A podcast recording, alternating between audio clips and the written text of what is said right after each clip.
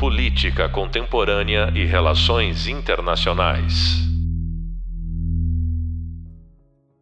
Olá, pessoal. Eu sou Vitor Greenberg, coordenador do curso e professor da disciplina Tecnologia, Comunicação e Relações Internacionais. Se você está chegando aqui agora, deve estar iniciando seu aprofundamento no tema da nossa segunda videoaula sobre Twitter Diplomacy, 280 caracteres que podem começar uma guerra. Nesse quarto podcast, Estados Unidos e China a Guerra Fria no mundo virtual, temos a honra e o privilégio de contar com uma convidada especial, a professora Fernanda Manhota. Então, ela é doutora e mestre pelo programa de pós-graduação Santiago Dantas, especialista em política dos Estados Unidos, é professora e coordenadora do curso de Relações Internacionais da FAP e é autora do livro As Ideias Importam: O Excepcionalismo Norte-Americano no Alvorecer da Superpotência, e diversos outros capítulos e livros científicos. Fernanda, muito obrigado por estar aqui com a gente hoje. É um prazer ter você aqui, é, não só como nossa professora do curso, mas também como uma referência nessas discussões que a gente vai desenvolver hoje. Oi, professor Vitor, que prazer estar contigo nessa disciplina e ter a chance de falar com os nossos alunos agora em um outro contexto. É realmente uma alegria compartilhar um pouco dessa trajetória de pesquisa com todos vocês, então me sinto honrada e privilegiada pela chance desse diálogo. Obrigada pelo convite. Então vamos começar com uma pergunta mais abrangente, né? Apesar da Guerra Fria ter sido um embate ideológico entre os Estados Unidos e a antiga União Soviética, a versão contemporânea é tida como uma justa posição entre os Estados Unidos e a China.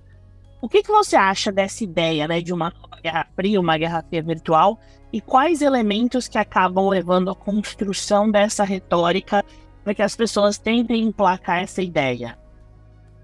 Olha, professor, essa é uma ótima pergunta e tem sido uma das minhas missões pessoais de vida, né? Toda vez que a gente escuta essa expressão vindo à tona, nova Guerra Fria, Guerra Fria 2.0, eu particularmente me incomodo e vou tentar explicar um pouco o porquê desse incômodo, né? Eu compreendo, evidentemente, é, essa associação, esse paralelo que se faz, ele tem um ponto de partida que faz sentido, então a gente está falando de dois países que são superpotências, que têm capacidades relevantes, que são comparáveis em várias áreas e que, claro, têm as suas é, contraposições em relação a certos assuntos. Então, é daí que vem a ideia, né, de que os Estados Unidos e a China estariam, quem sabe, consolidando essa ideia de uma nova Guerra Fria, de novos antagonismos.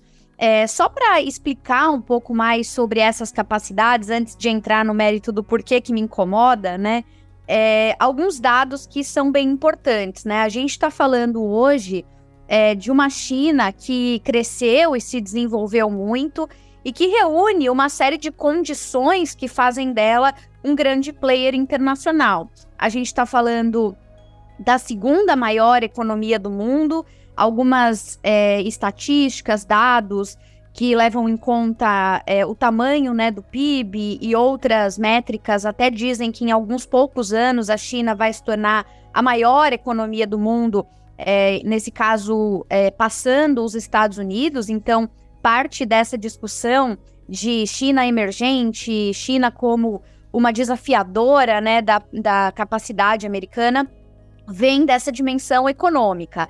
A gente está falando de um PIB, então, significativo, ainda que com as suas ressalvas, não, não se pode esquecer que a China tem um volume de é, riqueza grande, mas também tem uma grande população, o que, do ponto de vista per capita, ainda mostra algumas fragilidades da economia chinesa, né? Uma economia em vias de se desenvolver. Nesse sentido, os Estados Unidos ainda despontam e mantêm uma certa primazia.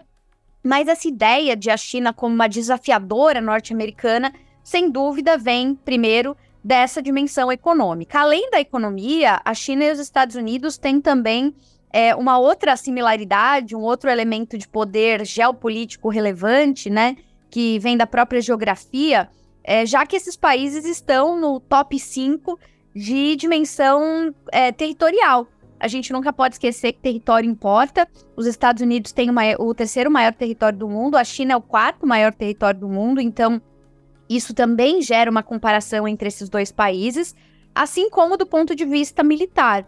Os Estados Unidos ainda hoje são é, o principal é, player do ponto de vista militar, quando a gente olha para os gastos militares norte-americanos, eles são absolutamente superiores à da maioria dos outros países do mundo. Só para vocês terem uma ideia, usando dados do CIPRI, né, que é uma referência internacional, a gente pode dizer que no, no ranking dos 10 maiores gastadores, né, digamos assim, com é, elementos militares, os Estados Unidos são o primeiro, e se somar os outros nove que vêm na sequência, ainda não dá o tamanho dos Estados Unidos. Mas, obviamente, não é de se desprezar que a China venha logo em segundo lugar. Então, ainda que numa proporção muito menor, a China, do ponto de vista dos gastos militares, vem na sequência dos Estados Unidos. Então, estou citando aqui alguns dados: território, economia, questões militares, só para é, demonstrar que é plausível, compreensível que as pessoas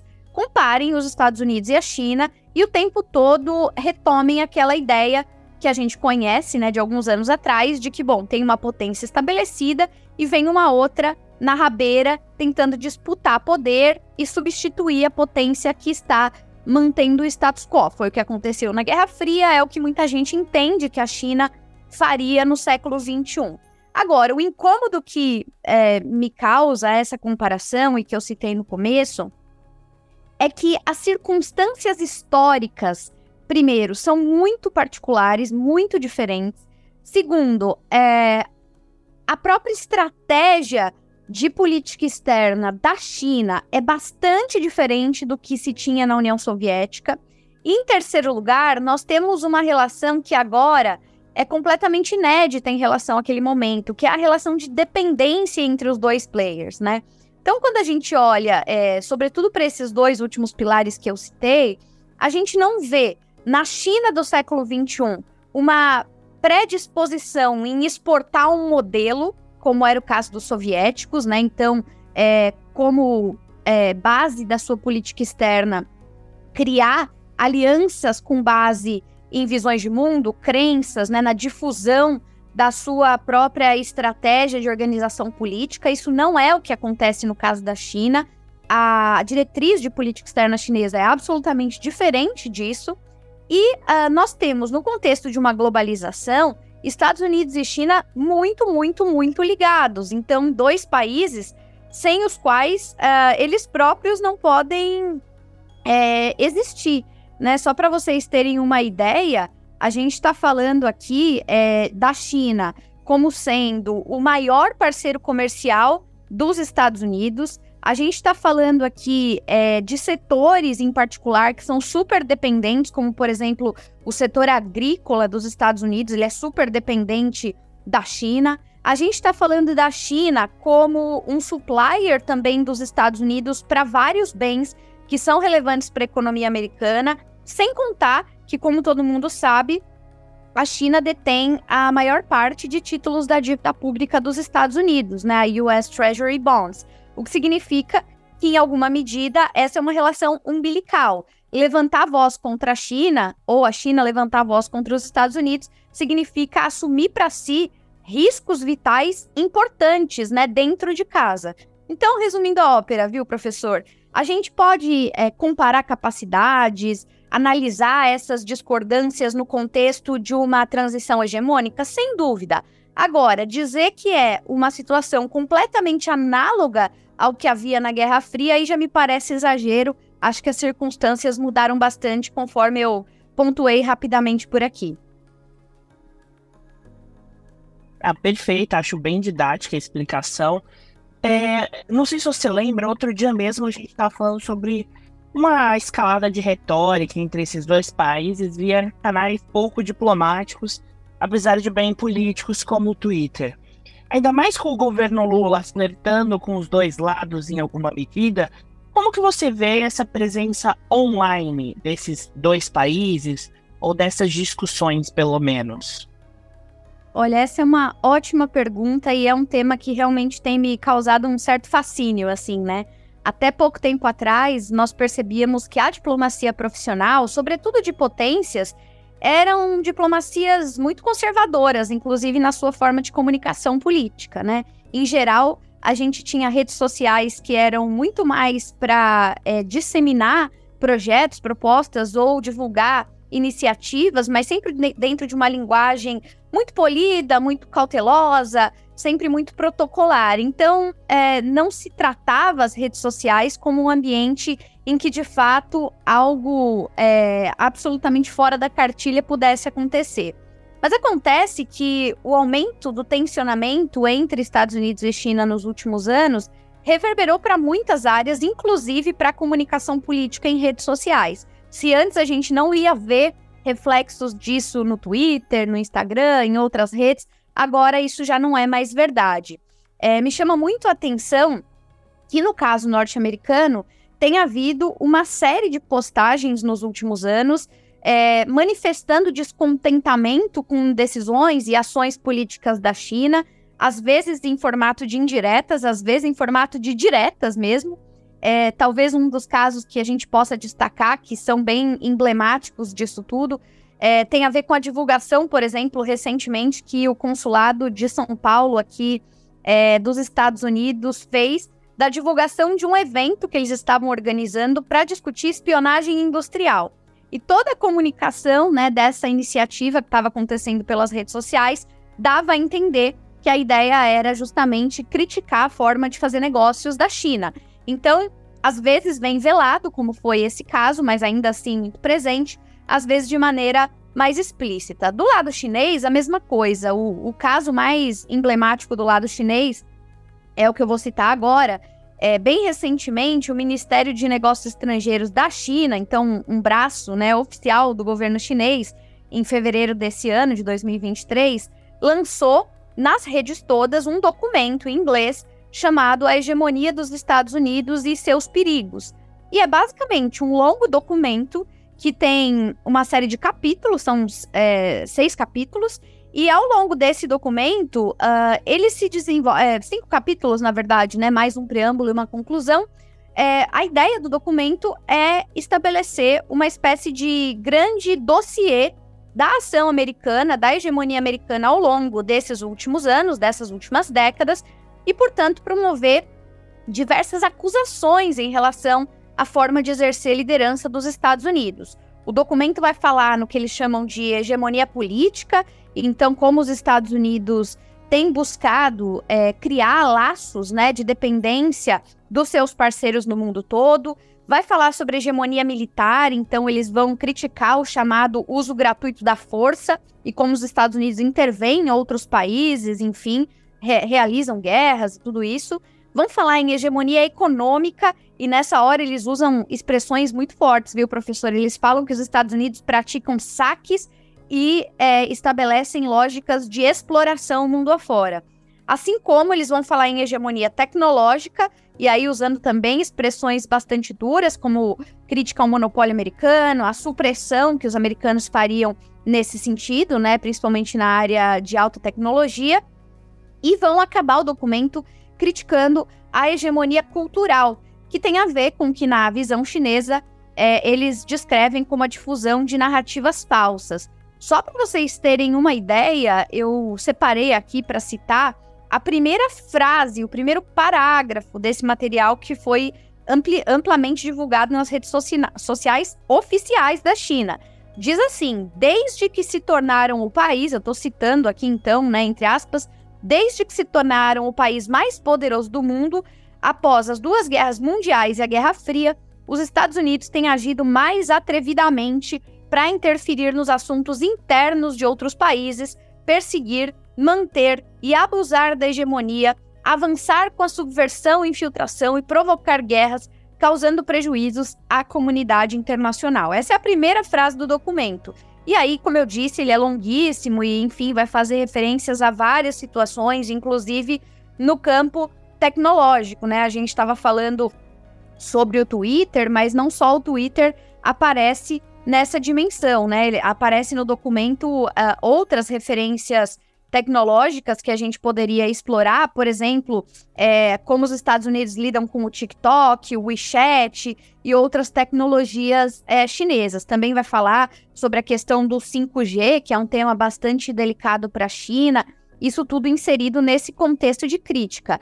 Então, essa escalada, ela tem assumido diferentes frentes, assim como a gente vê a escalada acontecendo no campo comercial, com a imposição de tarifas, né, para que os produtos percam competitividade, assim como a gente tem visto ela acontecer com acusa acusações no campo cambial, os americanos sempre criticando, no caso, a manipulação é, da, da, moeda, né, pro, em, em relação aos chineses, assim como a gente tem visto agora em relação a políticas para tentar refrear o avanço industrial chinês, sobretudo com a, a nova medida contra né, os chips semicondutores impostas pelo Biden, nós também temos, do ponto de vista das redes, a criação dessas novas narrativas. Então, quem acompanha e quem acompanhar nos próximos anos as redes oficiais desses governos, sejam dos seus líderes, dos ministérios, verão isso que eu estou comentando aqui. Eu estou dando apenas alguns exemplos de algo que tem se tornado corriqueiro e que causa para nós alguma estranheza. Como eu disse no início, não era comum a gente ver em redes formais, oficiais, esse tipo de linguagem, é, uma visão acusatória do outro, e agora isso tem aparecido cada vez mais com maior frequência e com um teor de é, narrativa, de discurso bastante duro incisivo, em alguns casos até que suscita, digamos assim, é, uma espécie de revolta né, no outro player, professor. Perfeito. Eu acho que esse quadro que você pôs, até com os exemplos, eles são muito ricos para entender quão recente e quanto realmente estão evoluindo essas questões. É... Enquanto a gente constrói mesmo esse debate com os nossos alunos, realmente é uma coisa muito contemporânea que está acontecendo. É, se os nossos alunos quiserem acompanhar algumas dessas trocas de farpas, quais são perfis interessantes de se acompanhar? Porque nem sempre são os próprios presidentes e também nem sempre são é, perfis institucionais assim, que fazem essas formatações. Você tem percebido atores específicos que estão envolvidos nisso que seria interessante? Olha, tem sim. A gente é, tem um mix de tudo isso que você citou, né? Então a gente tem, é, do ponto de vista das principais lideranças, algumas manifestações.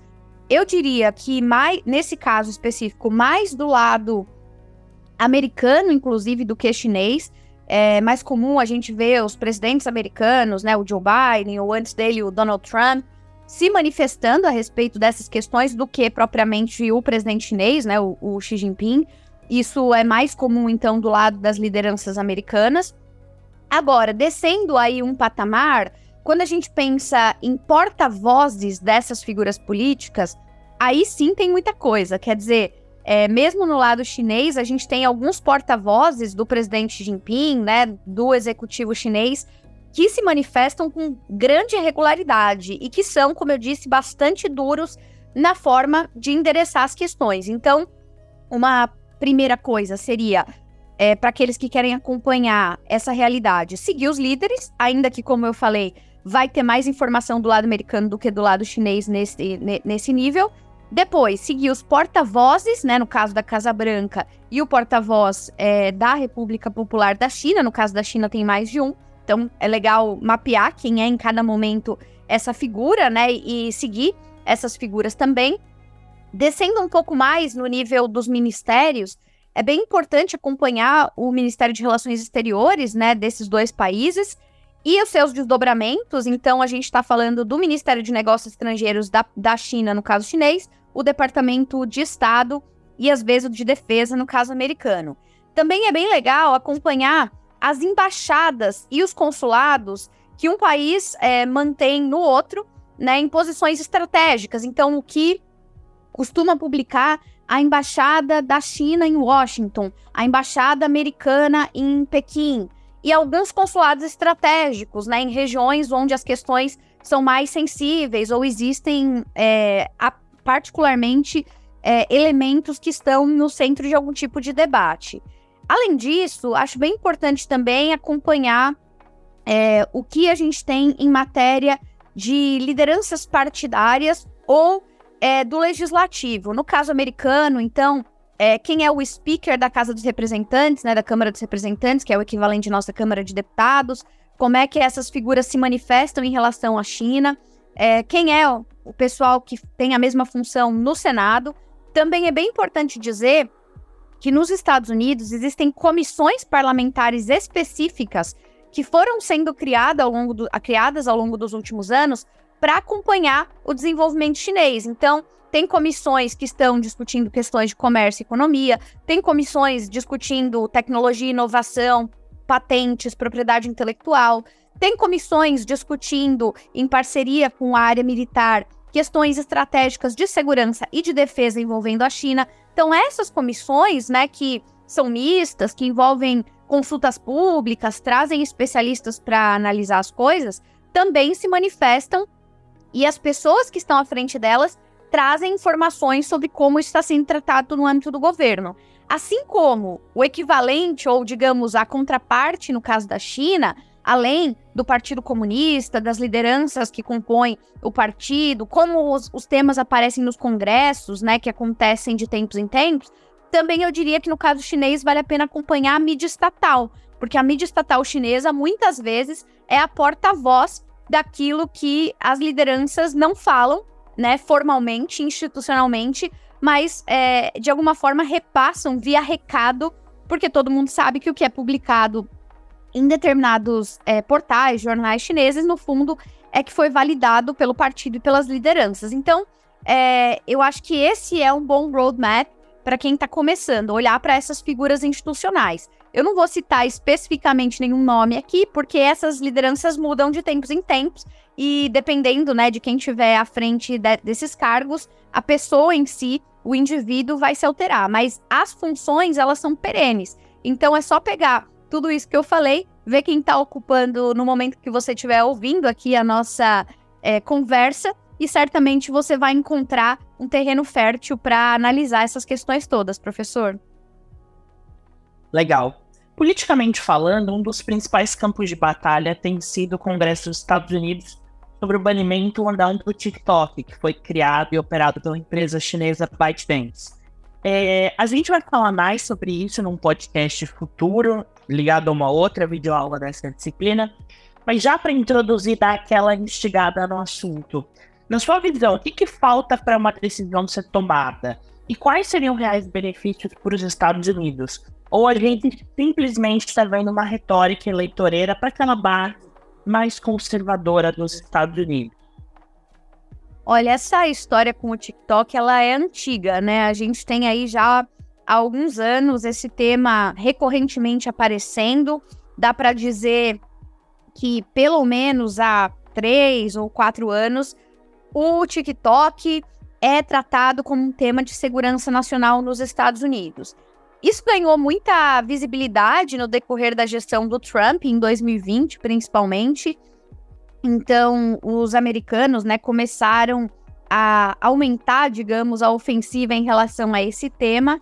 Inclusive, na época, é, a China chegou a considerar a possibilidade de transferir a gestão de dados é, para a Oracle, né? Então, era uma forma de acomodar essas cobranças. Mas isso também não era uma medida simples, né? Essa medida era complicada, porque aí a gente precisaria discutir como é que se faz a venda para uma holding americana e tudo mais. Me parece que existem algumas barreiras para que esse tipo de coisa realmente aconteça. Primeiro, tem uma barreira econômica, de mercado, é, existe um lobby, uma pressão né, empresarial feitos por esses grandes grupos e que não são desprezíveis, né? Eles se mobilizam fortemente. Além disso, a gente não pode ignorar, esquecer, deixar de lado o peso efetivamente que o TikTok tem nos Estados Unidos do ponto de vista dos usuários, né? A gente está falando de algo em torno de 150 milho milhões de usuários nos Estados Unidos, o que geraria uma grande é, mobilização, ou no mínimo um grande descontentamento social. Então a gente tem de um lado, digamos, um lobby é, empresarial, de negócios, e de outro lado, a gente tem uma preocupação com a opinião pública, o efeito que isso vai causar.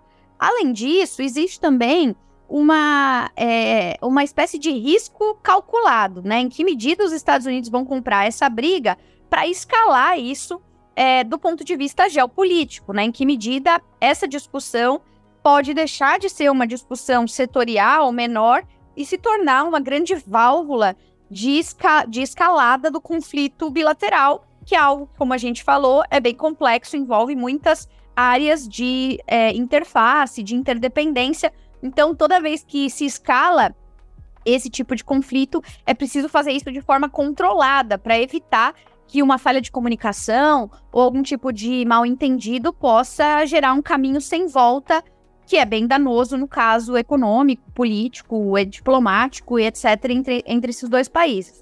É, a China tem sido, nos últimos anos, um dos poucos pontos de criação de uh, consensos dentro dos Estados Unidos. Né? A gente está falando de um país absolutamente polarizado, dividido, radicalizado, em que é difícil é, estabelecer é, uma voz única em relação às coisas.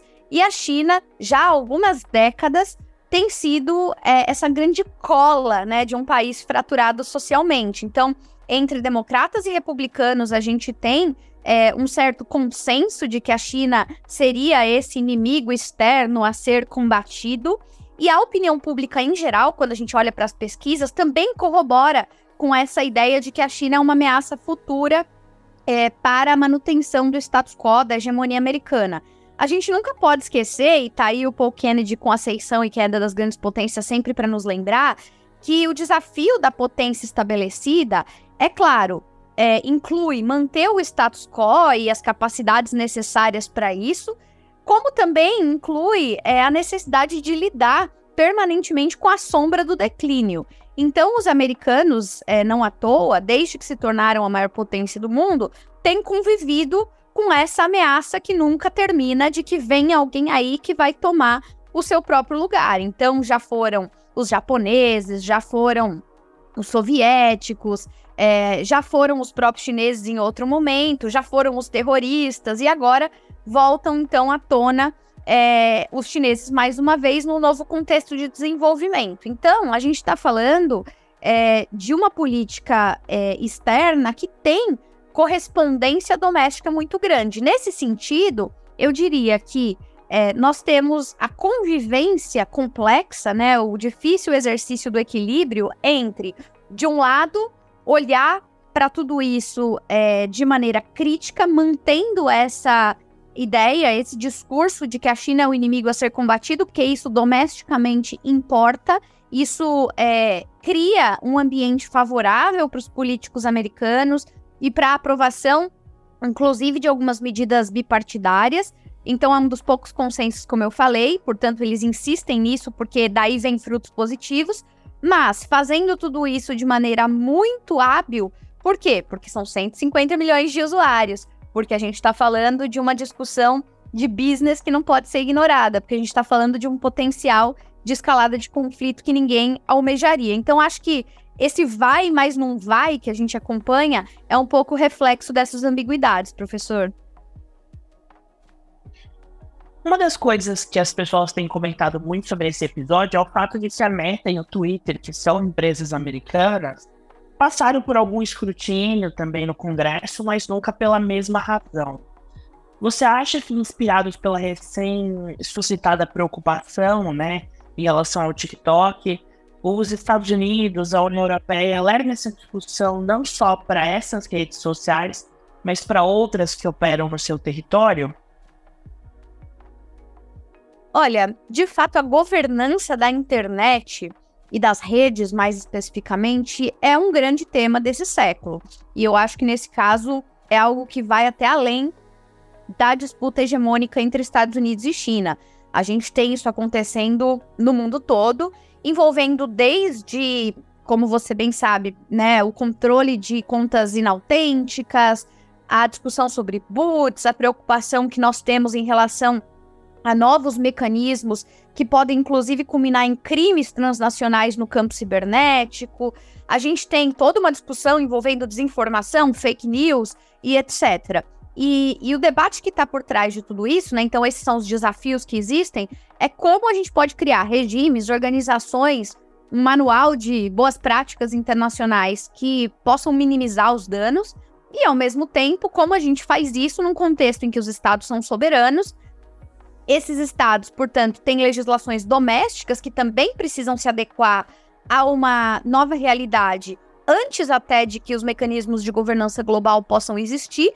Então, primeiro os estados têm que fazer a lição de casa, depois vai para o âmbito da regulação internacional. E tudo isso num contexto muito complexo, em que várias dessas empresas que você citou, hoje, do ponto de vista é, do, do, do, da, da montanha de é, recursos que elas mobilizam são maiores do que muitos países, né? Então, é, existe aí um, um, uma nuance muito complexa entre é, essas hierarquias, né? Como é que os países, ainda que a última instância política legítima, conseguem se impor é, em relação a organizações que estão desterritorializadas, que são globais, que têm dinheiro de diferentes países envolvidos e mais do que isso, que muitas vezes têm capital maior do que do próprio, do, do próprio Estado. Então, isso são elementos que me parecem ir além da disputa entre os dois países em particular que a gente está falando aqui, né? Algo que o tempo vai precisar responder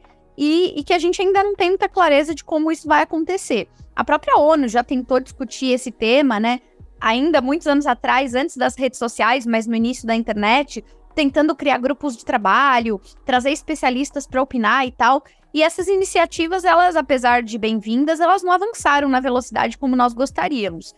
Quando a gente olha para esse novo momento agora, existe um caldo mais complexo ainda do que antes.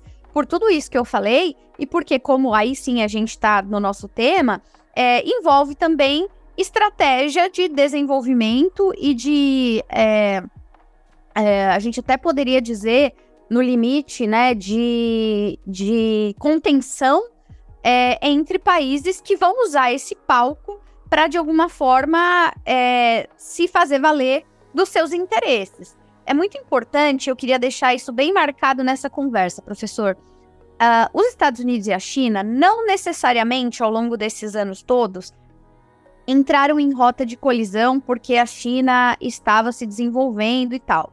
Isso passou a se tornar mais forte, mais evidente. As empresas chinesas passaram a ocupar o centro do debate público, sobretudo ao longo é, dos últimos, talvez, 20 anos, né?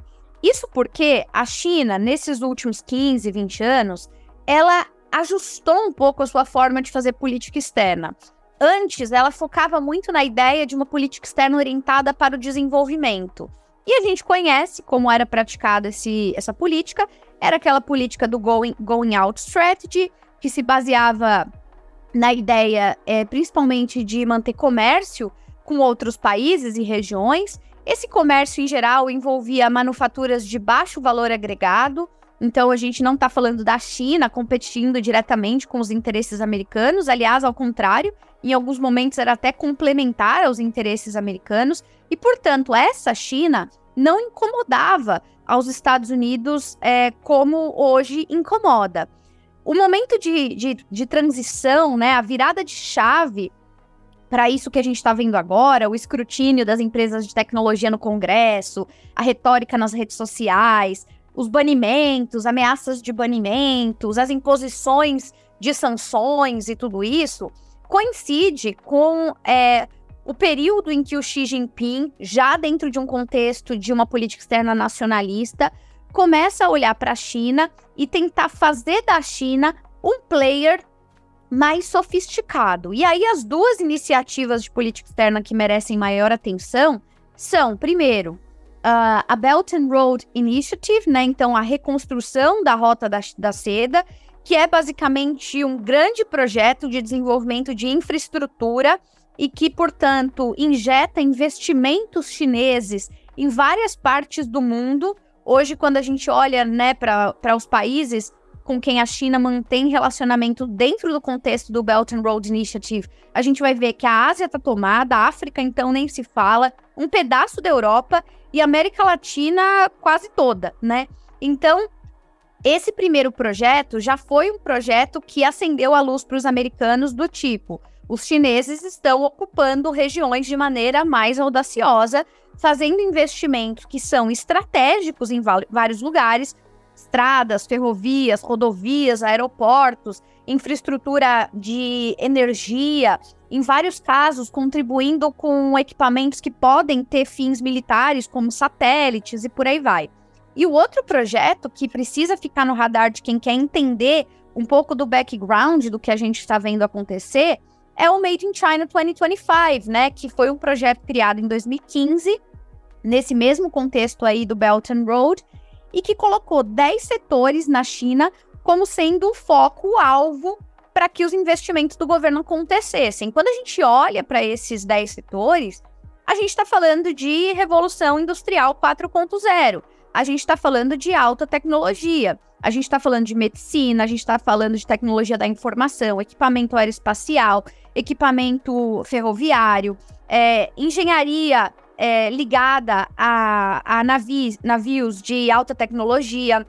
A gente está falando de semicondutores, de energia, de maquinário para agricultura, de robótica e sem contar todo um universo de veículos e energia verde. Então, quando a gente vê os americanos, e aí eu resumo com isso, é, se incomodando e criando essas diferenças que você citou, então colocando na parede as empresas chinesas, fazendo essas ameaças, criticando, né, no campo das redes, está inserido nesse contexto de que a China deixou de ser apenas um país que pleiteia o seu desenvolvimento lá no mundo dos emergentes.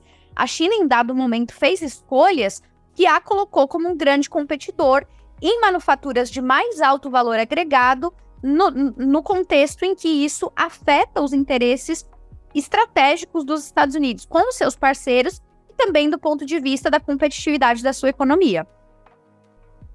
Perfeito, acho que abre muitas ideias, muitos caminhos de reflexão para os nossos alunos que vão explorar a conjuntura e certamente são coisas que a gente vai discutir em próximas aulas. Fernanda, queria super agradecer o seu tempo para esse bate-papo.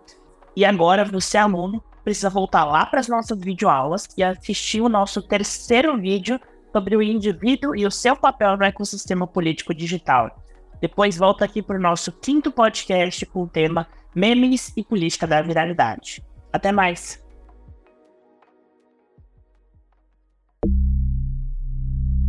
Política Contemporânea e Relações Internacionais.